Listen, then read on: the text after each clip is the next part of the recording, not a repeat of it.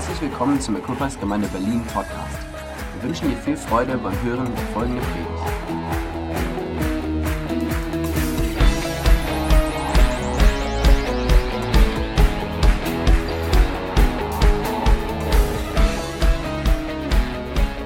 Ja, ich hoffe, ich kann irgendwie mithalten äh, mit der Vorstellung. Ähm, ja, wer, wer ist heute Morgen hier überhaupt mit Erwartung gekommen? Einfach mal kurz, genau. Also ich hoffe, ihr seid mit Erwartung gekommen. Jedes Mal, wenn ich im Gotteshaus reinkomme oder beziehungsweise wo ich mit Menschen unterwegs bin, die Gott leben, ich habe Erwartung, dass Gott zu uns spricht, dass Gott was machen will. Und ich glaube und äh, finde, dass wir das auch an diesem Morgen machen dürfen. Und ich habe einfach jetzt äh, angepasst an dem, was äh, sich hier in der Zeit in Equippers Gemeinde bewegt, einfach Gottes Perspektive, eine Sichtweise zu bekommen, wie Gott Dinge sieht. Äh, da wollen wir auch wieder heute Morgen, auch unsere letzte Gemeinde haben wir, ganz, wir haben morgen oder haben wir schon Nachmittag oder so. Ich bin ja gewohnt, da in unsere letzte Gemeinde haben wir, ganz, wir haben ja ganz früh mit Gottesdienstbeginn um 10 Uhr gehabt. Genau, deswegen waren wir als Team dann immer unterwegs. Wir waren spätestens dann als Team dann 9 Uhr dann in die Tür rein. Ja, aber wir brauchen immer so lange hier zu fahren und zu parken und so weiter. Das ist alles ein bisschen nervig hier. Äh, wer hat hier heute Morgen lange nach einem Parkplatz gesucht? Hier an diesem Ort geht es eigentlich ganz gut. Aber hier bei der Taufgottesdienst in Kreuzberg, das war ein Albtraum. Aber da, es geht ja nicht um Parken heute Morgen, äh, aber doch passt es schon zusammen. Heute Morgen habe ich einen Predigtitel für euch: Jesus und ein Esel. Und ich habe heute Morgen gedacht, ob ich einen Esel mitbringe, aber ich konnte keins finden für meine Kinder. Also letztes Mal habe ich den äh, Esel für meine Schwiegermutter ausgeliehen. Ich habe auch schon überlegt, ob ich Basti nach vorne hole. Jesus und ein Esel. War nur Spaß, ich mag Basti. Ich mag Basti. Aber bevor ich mit dem Predigt los, äh, losstarte, will ich einfach mal kurz etwas sagen. Und ich hoffe, ich hoffe, ihr wisst und schätzen könnt, was ihr für großartige Pastoren habt. Also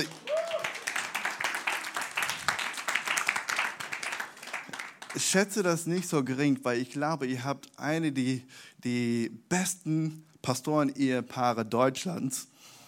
Und ich kenne sehr viele Pastoren. Und es ist immer ein bisschen schwierig, dann auch das zu beschreiben. Aber damit ich das auch ein bisschen so, es ist nicht, dass ich nur Jürgen und Miriam kenne, so seit mehreren Jahren.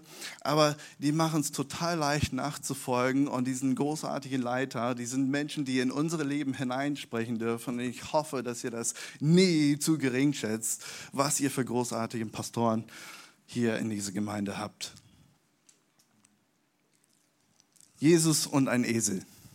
Jetzt steige ich ja wieder ins Predigt rein. Jesus und ein Esel. Der Umgang mit Herausforderungen. Hat jemand schon mal eine Herausforderung gehabt im Leben? Wir haben ja ganz viele zurzeit. Ich gucke mal ein bisschen auf die Uhr, weil ich habe die Gabe des langen Redens. Ähm, ich kann auch sehr viel reden und ich rede auch ein bisschen langsamer als so das durchschnittliche Deutsche vielleicht. Ähm, es ist auch ein bisschen schwierig zu sagen, wo ich herkomme. Äh, ich heiße Caleb McDonald, falls es keiner aufgefallen ist. Es ist ein, so nicht so ein typischer deutscher Name. Und es ist ein bisschen schwierig zu sagen, also anstatt zu sagen, wo ich herkomme, will ich einfach sagen, ich habe in zwei Ländern gewohnt, fünf Bundesstaaten und 27 Umzüge hinter mir. Von daher, ich weiß nicht so genau, wo ich herkomme, aber ich komme immer an. Der Umgang mit Herausforderungen. Und ich habe in letzter Zeit wahnsinnig viele Herausforderungen. Wir sind gerade umgezogen. Im Juli sind unsere Sachen schon umgezogen. Äh, fünf Wochen später sind wir umgezogen mit, äh, mit einem neuen Baby. Das ist auch eine Herausforderung an sich. Und das ist auch Nummer drei. Wir haben ehrlich gesagt ein bisschen, wir waren ein bisschen naiv und haben dann unterschätzt, äh, dass drei auf einmal sind die Kinder im Mehrzahl, dass es anstrengend ist. Ähm, man hat nur irgendwie so ein oder zwei Hände, für zwei Kinder reichen zwei Hände, aber für drei Kinder auf einmal merkt man, da fehlt irgendwas. Äh, und äh, wir haben ja äh, Dirk und Tine besucht zu Hause und mein, meine Frau fragte, hast du deine Tasche schon und hast du alles irgendwie dabei? Und dann haben wir gemerkt, dass wir unser Kind stehen lassen haben. Kam Dirk an der Tür mit einem Kind im Autositz und ich sagte, wir haben den noch nicht so lange. Es gibt immer wieder Herausforderungen in unserem Leben. Und manchmal ist es einfach an dein Kind zu erinnern, ne, zu wissen, wo die alle irgendwie gleichzeitig sind.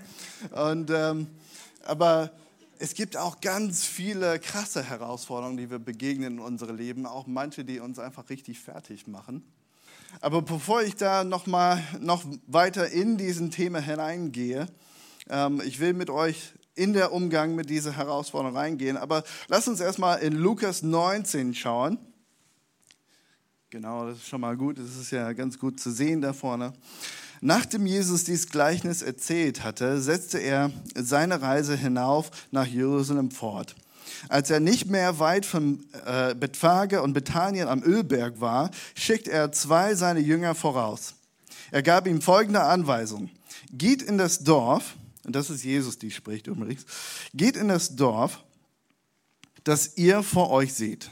Beim Ortseingang werdet ihr einen Esel finden, der angebunden ist, ein junges Tier, auf dem noch nie ein Mensch geritten ist.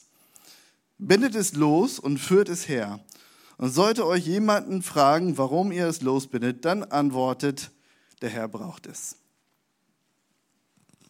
Und ich denke, das ist ja, um ein bisschen Geschichte, ein bisschen Umrahmung zu geben zu dieser Geschichte, was gerade abgeht, das ist der Tag, an dem Jesus seinen Trial, äh, triumphale äh, Einzug in Jerusalem hatte. König der Könige. Und wir wissen, dass Jesus Sohn Gottes, allmächtiger Gott, der entscheidet sich, auf ein Esel zu reiten in die Stadt hinein. Und manchmal denke ich, gab es kein Pferd?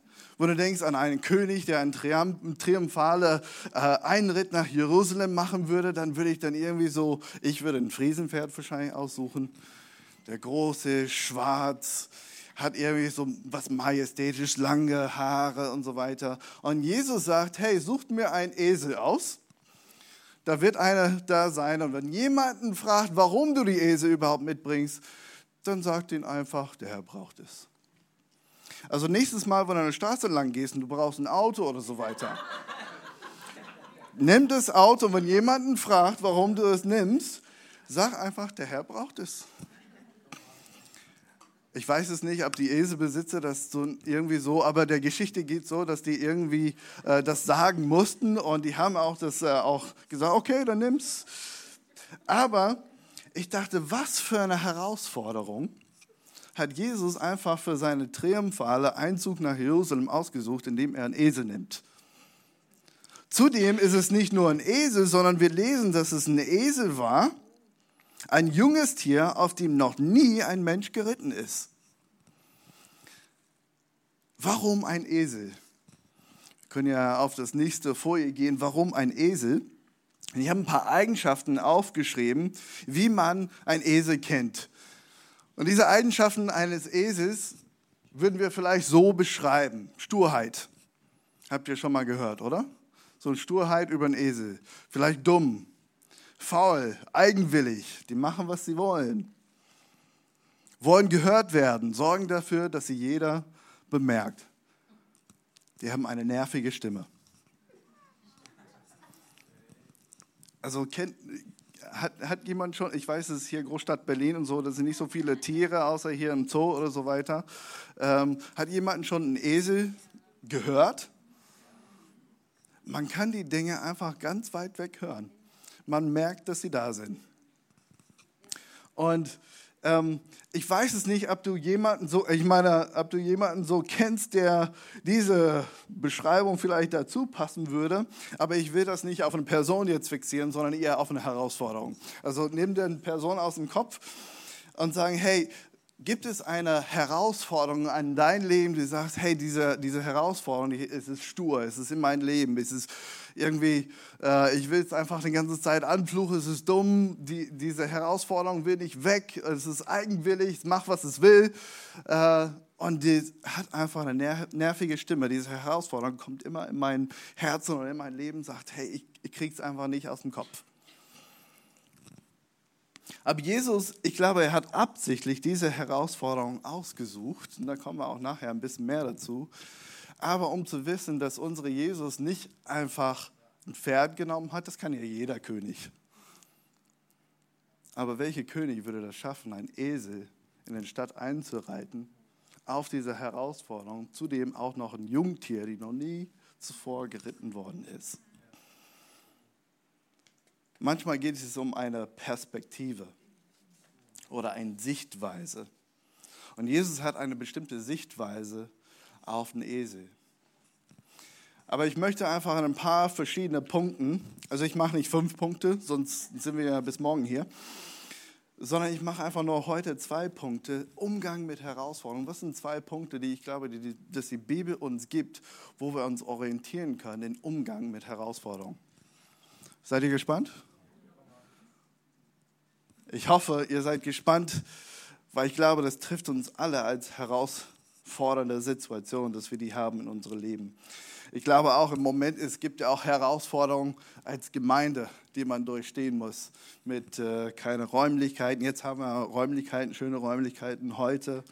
Aber es war auch gerade eine Phase, wo man dann, habe ich mitgekriegt, dass man sonntags irgendwie kurz auf der Webseite schauen musste, wo findet Gottesdienst heute statt und so weiter. Das war herausfordernd, oder? Das ist immer noch herausfordernd, so, okay, wir sind bis Ende des Jahres hier, und wo dann? Es gibt Herausforderungen, mit denen wir umgehen. Aber Gott gibt uns einfach eine Anleitung in dem, wie wir mit dieser Herausforderung angehen, äh, umgehen können. Und das erste Punkt ist, achte auf dein Herz. Achte auf dein Herz. In Sprüche 4,23 steht, mehr als alles andere behüte dein Herz, denn von ihm geht das Leben aus. Wir können das bezeugen. Das, was in mein, dein Herzen ist, so ist irgendwie deine Laune für den Tag. Und Gott sagt, hey, vor alles anderen behüte dein Herz. Dieses Wort behüten ist scharf beobachten, die ganze Zeit im Sicht haben, scharf beobachten, was in deinem Herzen abgeht. Behüte dein Herz, weil aus deinem Herz kommt das, was wir das Leben nennen. Und ich glaube, wir kennen das alle. Irgendwas ist in unserem Leben passiert. Und in dem Moment haben wir alle eine Entscheidung zu treffen, wenn die Herausforderung uns begegnet. Wir können einfach stinksauer sein was manchmal auch vielleicht angebracht ist.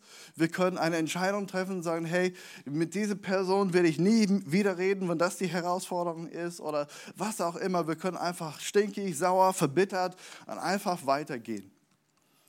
Mit einer verbitterten Haltung und nie wieder sagen, hey, alle Menschen, ich bin so verletzt von Menschen, ich will nichts mehr mit Menschen zu tun haben. Lass mich alle in Ruhe.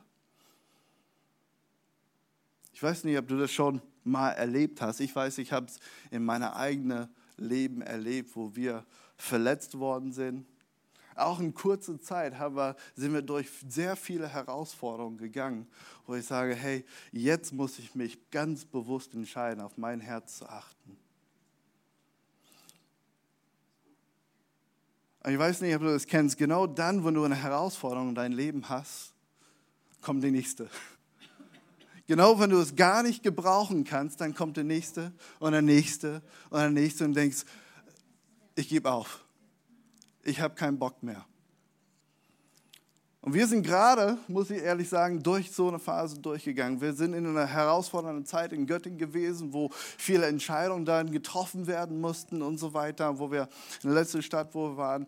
Aber genau in dem Moment, wir haben gesagt, ach, wir sind so urlaubsreif, wir brauchen Urlaub. Sind wir nach Schweden gefahren, war richtig schön für drei Tage.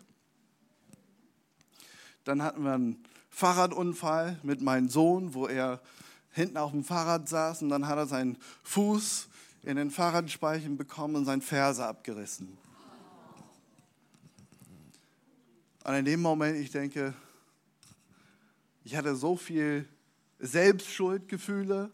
Ich hatte so viel Angst. Ich wusste gar nicht, was zu tun ist. Ich wusste gar nicht, wo ein Krankenhaus ist. Ich war auf dem Fahrrad. Meine Frau war unterwegs mit dem Auto. Zum Glück ist sie angehalten, hat die Straße runtergekommen, weil sie unsere Tochter zeigen, wo wir hochkommen. Aber wir sind gar nicht mehr hochgekommen. Wir waren vielleicht 100 Meter unterwegs. Dann mussten wir dann den Notruf tätigen damit wir in ein Krankenhaus kommen. Wir haben Krankenhaus, äh, Krankenwagen angerufen. Ähm, wir sind sowieso schon Panik genug. Und dann sagt die Notrufzentrale, sagte, fahren Sie lieber selber in ein Krankenhaus, dauert eine Stunde, bevor wir einen Krankenwagen bei euch haben. Ich sagte, ich habe keine Ahnung, wo ein Krankenhaus ist. Und dann zum Glück hat der, der Nachbar mit schwedischer Übersetzung durch den Notruf äh, dann ist vorausgefahren, hat uns dann die 40 Kilometer dann zum Krankenhaus gefahren. Dann waren wir da. Es gab einen OP-Saal. Und dann gab es noch einen anderen Notfall und dann liegt mein Sohn dann die ganze Zeit auf dem Tisch mit einem offenen Fuß und so weiter. Ich will es nicht so grafisch machen. Aber das war einfach eine herausfordernde Situation, wo wir gemerkt haben, hey, geht's schlechter im Moment. Und dann wurde er dann irgendwann notoperiert und wir sind ein paar Tage später einfach die 13 Stunden nach Hause gefahren. Und lief alles okay. Das Fuß hat sich ein bisschen geheilt, es war nicht so schön genäht worden und so weiter. Alle Ärzte haben gesagt, ja, könnte schlimmer sein. Ähm und in dem Moment gab dann, ist die Wunde wieder aufgegangen, das Gewebe ist abgestorben, es hat sich entzündet und dann haben wir festgestellt, der hat einen Krankenhauskeim in Schweden mitgenommen. Dann musst du noch zweimal operiert werden. Und all diese verschiedenen Dinge. Und zu dem Zeitpunkt waren wir gerade am alles einpacken für unseren Umzug nach Potsdam. Meine Frau war hochschwanger. Und wir haben so viel Zeit im Krankenhaus verbracht, dass ich das gedacht habe, wie haben wir das überhaupt alles geschafft, dass wir die Sachen in Potsdam gekriegt haben. Äh, da, da, sind noch mehr, viel mehr Geschichten, aber ich will nicht so viel Zeit dafür nehmen. Aber ihr merkt, es gibt Momente, wo wir einfach Herausforderungen in unserem Leben haben. Aber es gibt trotzdem, dass in dieser Situation wir müssen unser Herz behüten und bewahren. Wir hätten einfach aufgeben können. Wir hätten einfach den Handtuch schmeißen können sagen, ihr könnt mich mal. Und wir hören auf. Aber wir haben gemerkt, dass Gott trotzdem den Weg mit uns gehen wollte nach Potsdam. Wir sind nach Potsdam hingezogen. Wir haben nur einen halben Stromkreislauf. Das Rohr war verstopft. Wir haben ja alles irgendwie noch im Haus ist kaputt. Aber mittlerweile gehen wir gelassen mit um. Zweieinhalb Wochen mit nur einem halben Stromkreislauf. Immerhin haben wir noch ein bisschen Strom. Wir haben ja Kabelbuchsen dann im Wohnzimmer und so, wo der Kühlschrank, also Hauptsache der Kühlschrank ist angeschlossen, alles andere ist egal. Licht braucht man nicht, wir haben noch Tageslicht, nachts soll man sowieso schlafen. So. Aber morgen kommt der Elektriker, preist dem Herrn. Zweieinhalb Wochen muss man nur auf einen Handwerker warten, aber es wird alles gut. Aber wir merken, dass Gott uns durch einen Prozess nimmt und wo wir einfach in diese sein wollen, unterwegs sein wollen. Aber man hat die Entscheidung. Wie gehen wir damit um? Jetzt gehe ich einfach jetzt in das zweite Punkt, was nicht zu unterschätzen ist, was absolut wichtig ist und wozu ich glaube, Gemeinde, ein Grund, warum Gemeinde da ist, warum wir diese Beziehung zueinander brauchen, ist, achtet aufeinander. Es ist so gut zu wissen, dass man nicht allein in das Leben unterwegs ist. Ich weiß nicht, ob ihr das kennt, wenn es euch so schlecht geht und du hörst eine Geschichte, dass jemand anders es auch schlecht geht, dann denkst du, oh, wie schön. Das will man keinem wünschen oder so weiter, aber ich sagte, ach, mir, ich bin nicht alleine. Es ist dieses Zugehörigkeitsgefühl. Ne, deswegen kleiden Menschen sich irgendwie auf eine bestimmte Art und Weise. Deswegen tragen irgendwie jetzt gerade alle Pastoren irgend so Kunstlederjacke oder so weiter.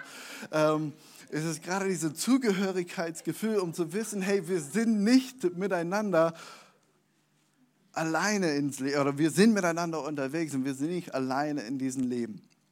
Ich gehöre auch dazu, von daher kann ich es auch erwähnen. Achtet aufeinander. Hebräer 10, 24. Und ich liebe diesen Bibelvers. Dieser Bibelvers hat in den letzten Jahren einfach begleitet. Hebräer 10, 24. Und weil wir füreinander verantwortlich sind, wollen wir uns gegenseitig dazu anspornen, einander Liebe zu erweisen und Gutes zu tun. Wir können uns, viele von uns haben ganz viele Predigten in unserem Leben gehört, manche mehr, manche weniger. Ich habe mich mit drei bekehrt, also habe ich einige Predigten hinter mir gebracht. Aber es gibt nur eine Handvoll Predigten, an die ich mich daran erinnern kann. Aber die Momente in meinem Leben, wo ich mich an irgendwas erinnern kann, ist ein Mensch, der in unser Leben hineinsprach. Und ich glaube, wir können uns alle vielleicht damit identifizieren, sondern es ist nicht das, was wir gehört haben, unser ganzes Leben. Es war den Freund oder Freund, der einfach für uns da war, wenn es schwierig war. Es war vielleicht meine Kleingruppe, der wusste, was mich bewegt, wo ich dann regelmäßig hatte diesen Austausch, die Beziehung. Gemeinde so gut, weil wir ineinander, weil wir Familie sind, wie wir heute Morgen schon gehört haben, miteinander unterwegs zu sein in Beziehung. Und weil wir füreinander verantwortlich sind, wollen wir einander ermutigen, wir wollen einander anspornen, wir wollen einander sagen, hey, es geht weiter, es ist okay. Ich weiß, äh, ich könnte schon, schon viele Geschichten erzählen, wo ich einfach Jürgen oder Miriam anrufen muss und sagte, hey, wie gehe ich damit um? Was mache ich jetzt? Wo ich immer der Worte der Ermutigung von Pastor Jürgen Miriam bekommen habe. Oder wo meine Frau sagte, wie gehe ich mit meinem Mann um? Der ist gerade stressig. Was mache ich da? Es gibt immer wieder Gespräche, wo man haben kann, wo wir füreinander, miteinander unterwegs sein können. Ist gut, oder? Und wir gehen noch weiter mit diesem Achtet aufeinander, einen Römerbrief. Will ich euch einen Bibelvers zeigen. Römer 14, 19 sagt, so lasst uns nun nach dem Streben, was zum Frieden und zu gegenseitiger Erbauung dient. Das ist mein Wunsch, immer so mit Menschen unterwegs zu sein. Und manchmal kommen wir in eine Schieflage in unsere Herzen, weil wir nicht auf unser Herz darauf achten, dass wir versuchen wollen, weil uns gerade nicht so gut geht, andere Leute auch herunterzureißen. Ich weiß nicht, vielleicht bin ich alleine da, aber ich merke, wenn mein Herz irgendwie in Schieflage gerät, dann bin ich schief mit Menschen unterwegs. Und ich denke, mir geht schlecht, warum sollte es dir gut gehen? Vielleicht bin ich Vielleicht bin ich so der sündhafte Natur, ich weiß es nicht. Aber ich weiß nicht, ob ihr das kennt von Gedanken. Und ich hatte ja Gespräche gerade in den letzten Tagen. Ich sagte, ich habe so viel Angst vor mir selbst, dass ich jemand anders wehtue. Aber ich glaube, manchmal ist es so, dass wir auf unser Herz auch in diese Art und Weise achten müssen, dass wir auch miteinander, dass wir immer eine positive Richtung im Gespräch mit Menschen, egal ob wir das Mensch mögen oder nicht. Es gibt Menschen, die uns nerven. Kennt ihr das? Aber trotzdem, das ist auch eine Herausforderung übrigens, auch mittendrin, aber trotzdem aufeinander zu achten und sagen, hey, ich will von meinem Herzen her, von meinem Mund her Positives. Ich will ermutigen, ich will erbauen, ich will, dass Menschen auch äh, den nächsten Schritt in deren Leben schaffen, egal ob ich die mag oder nicht. Ich bin einfach ehrlich. Manchmal mögen wir Menschen nicht, oder? Vielleicht bin ich da komisch, aber vielleicht, vielleicht liegt es an meinen amerikanischen Wurzeln, ich weiß es nicht. Aber diese zwei Punkte, ich glaube, dass wir die heute mitnehmen können. Ich, deswegen also recht einfach, recht simpel. In Umgang mit Herausforderungen, wenn ihr nichts anderes mitnehmen könnt für diesen Tag, ist es, achte auf dein Herz und achtet aufeinander. Achte auf dein Herz und achtet aufeinander. Manchmal geht es einfach darum, eine Gottperspektive in unser Leben zu bekommen. Dinge zu sehen, wie Gott die sieht.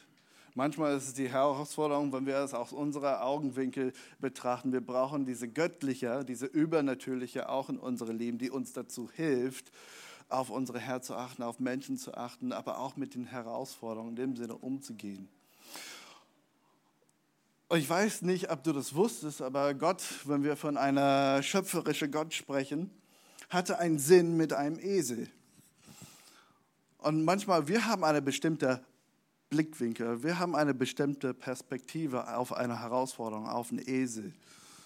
Wir haben die Eigenschaften, die wir alle aufgelistet haben. Aber manchmal gibt es auch eine Gottesperspektive. Und die Eigenschaften eines Esels, wir haben dann ein bisschen geforscht, als ich, meine Frau und ich saßen zusammen und sagte, was ist denn eigentlich ein Esel, was macht ein Esel aus und was sind die Eigenschaften eines Esels? Und hier gibt es eine ganze Auflistung von Forschern, die ganz viel Zeit verbracht haben mit Eseln.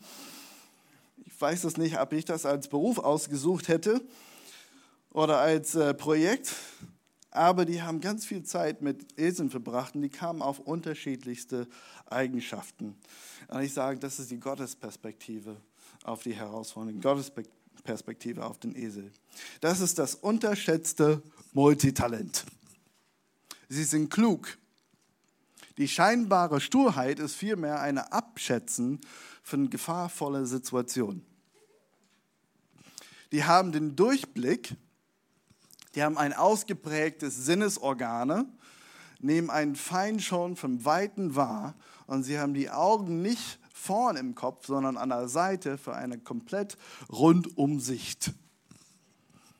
Sie sind sehr gesellig und schließen gern Freundschaften. Die haben keine Angst und sind exzellente Beschützer. Wer hätte das gedacht? Exzellente Beschützer. Wenn du irgendwie so Probleme hast bei dir zu Hause, Einbrecher und so weiter, stell einfach einen Esel im Garten. Exzellente Beschützer. Sie sind Reit-, Last- und Zugtiere, die sind sehr belastbar und loyale Wegbegleiter. Wer braucht belastbare Menschen in seinem Umfeld, die loyale Wegbegleiter sind, die einfach das, was wir manchmal abladen müssen, tun können? Es ist gut. Forscher vermuten, es ist das sozialste Säugetier der Erde. Hätte ich nicht gedacht, hätte ich nicht gewusst. Ich dachte, stur, nervig, laut irgendwie. Aber eine loyale Wegbegleiter, eine soziale Säugetier, eine der sozialsten der Erde. Und die sind sehr leidensfähig und ertragen ihrem Leid im Stillen. Das war die Perspektive, die Gott hat, als er den Esel ausgesucht hat der hat nicht die Perspektive, die wir manchmal so sehen mit den Herausforderungen. Manchmal lässt er Herausforderungen in unser Leben hinein, weil er eine andere Perspektive hat. Der hat eine andere Wegweisung, um zu sehen, was ist gerade in deinem Leben los. Und ich hatte ja letzten Sonntag, als ich dann über den Opfer gesprochen habe, diese Herausforderung, die wir auch hatten mit Benzin, wo wir nicht tanken können. Und für die, die vielleicht letzte Woche nicht da waren, man, wir waren ja unterwegs und dann das äh, Tasche bzw. das Geld aus der Tasche von meiner Mutter ist geklaut worden im Supermarkt. Und das war das letzte Geld, die wir hatten. Und wir konnten nicht tanken, um nach Hause zu kommen von meinen Großeltern. Das war eine sechs Stunden Fahrt. Wir waren gerade unterwegs. Wir hatten noch so 400 Kilometer oder 400 Meilen noch vor uns und einen leeren Tank. Und in dem Moment als wir unterwegs waren, ging der Tanklicht an und mein Vater sagt zu uns Kindern hinten, ich war gar nicht so alt, aber er sagte, Kinder, fängt an zu beten, wir haben keinen Sprit mehr. Wir haben auch kein Geld mehr, um zu tanken.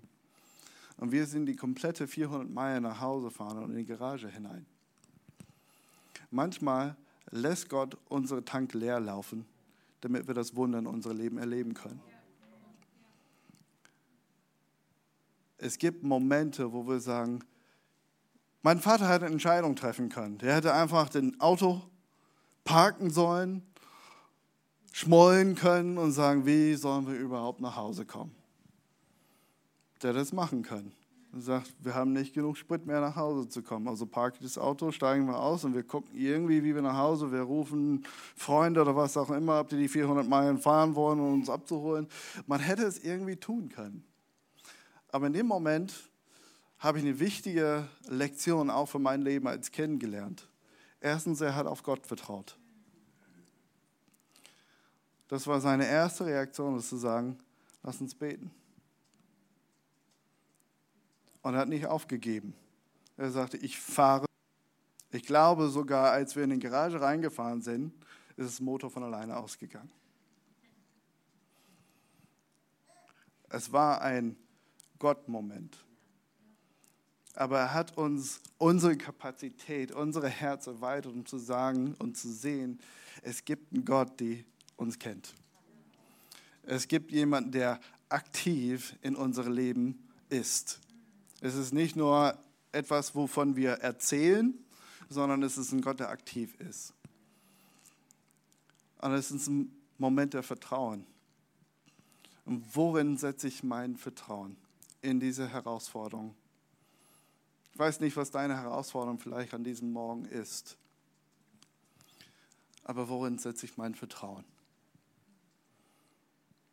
Und in einem sehr frühen Alter habe ich gelernt, ich setze mein Vertrauen in Gott. Das ist viel, viel, viel leichter gesagt als getan. Ich kann leicht darüber reden, aber ich weiß, wie es im Herzen ist, wo es gibt Momente, wo ich sage, ich steige aus. Gott, wenn du das so alles so wolltest wie jetzt, ich weiß nicht, ob ich das will. Aber es gab auch Momente in meinem Leben, wo ich versucht habe, das ohne Gott zu tun. Und ich habe gemerkt, es ist doch besser mit Gott. Wir kennen das alle in unserem Leben, dass wir diese Momente der Zweifel, wo wir sagen, hey, wir hören auf. Das Lobpreisteam kann gerne kommen oder wer auch immer kommen will, mag. Es gibt noch eine letzte, eine letzte Folie, die ich euch zeigen will. Der Esel wird oft als dumm dargestellt. Aber es ist die falsche Handhabung durch seinen Besitzer, die vermutlich zu diesen Vorurteilen geführt hat. Bei einem richtigen Umgang ist der Esel eine verlässliche Gefährte des Menschen alle Herausforderungen, die wir in unserem Leben haben, die können uns fertig machen. Wir können dann irgendwann Sichtweise haben, wie wir manchmal über den Esel denken. Ich glaube, jeder wird heute nach Hause gehen mit einer anderen Sichtweise eines Esels. Aber lass es nicht bei dem Esel stehen, sondern lasse Gott dir eine andere Perspektive, eine andere Sichtweise für den Herausforderungen, die du jetzt hast in dein Leben persönlich, aber auch als Equippers-Gemeinde. Hey, ich glaube, Gott hat eine Perspektive auf die Situation, in der die Gemeinde sich gerade befindet. Mit die Herausforderung. Aber es gab immer wieder Momente, wo Gott einfach die Menschen hinausgetrieben hat. Wir kennen es, wenn du die jüdische Geschichte einfach ein bisschen kennst vom Alten Testament ist, wenn Menschen inaktiv geworden sind und nicht mehr das Vertrauen in Gott gesteckt haben. Ich sage nicht, dass es so ist in der Gemeinde, ich will das nicht eins zu eins vergleichen, aber es gibt immer wieder Momente, wo Gott die Leute einfach verteilt. Und ich glaube, jetzt würde ich sagen, das ist ein prophetischer Moment, dass Gott eine Perspektive hat, dass Gott eine Sichtweise hat für die Gemeinde, dass es bewusst und gewusst ist. Es ist jetzt niemandem den Schuld zuzuschreiben, sondern es ist ein bewusster Weg, den Gott gehen will. Und wie toll ist es, wenn es mal besser und feste Räumlichkeiten wieder gibt. Dass verschiedene Stadtteilen diese rote Flagge mit Equipper schon gesehen hat, wo Menschen gesehen haben, es gibt eine Gemeinde, die Gott vertraut, nicht nur, weil die ein Gebäude haben, sondern Sonntag für Sonntag, da ist ein Vertrauen, dass wir können zusammenkommen, wir sind Gemeinde, wir sind füreinander da. Es ist unabhängig von Gebäude, es ist unabhängig von unserer Situation, es ist unabhängig von der Herausforderung. Dass es ein Zeugnis sein kann und wird für die Stadt Berlin. Manchmal lässt Gott unsere Tank leer laufen damit wir das Wunder erleben können. Ich möchte beten. Gott, ich danke dir einfach für deine Sichtweise, für deine Perspektive. Gott, ich weiß, es ist eine Herausforderung bei jedem Einzelnen hier in dem Raum und ich bete einfach vor allem mit. Es ist immer wieder eine Herausforderung, mit den Herausforderungen umzugehen. Und Gott, ich bete einfach, dass du unser Herz weit aufmachst, dass wir immer wieder deine Perspektive, deine göttliches, deine übernatürlich zu unserem Natürlichen. Dass du reinkommst in unser Leben, dass du uns ermutigst. Gott, ich bete, dass du Menschen im Weg stellst, dass, du, dass wir einander ermutigen können, Herr. Und Gott, ich bete, dass du uns übernatürlich hilfst, dass wir auf unser eigenes Herz achten können. Weitere Informationen findest du auf www equippers.de oder auf Facebook Equippers Church Berlin.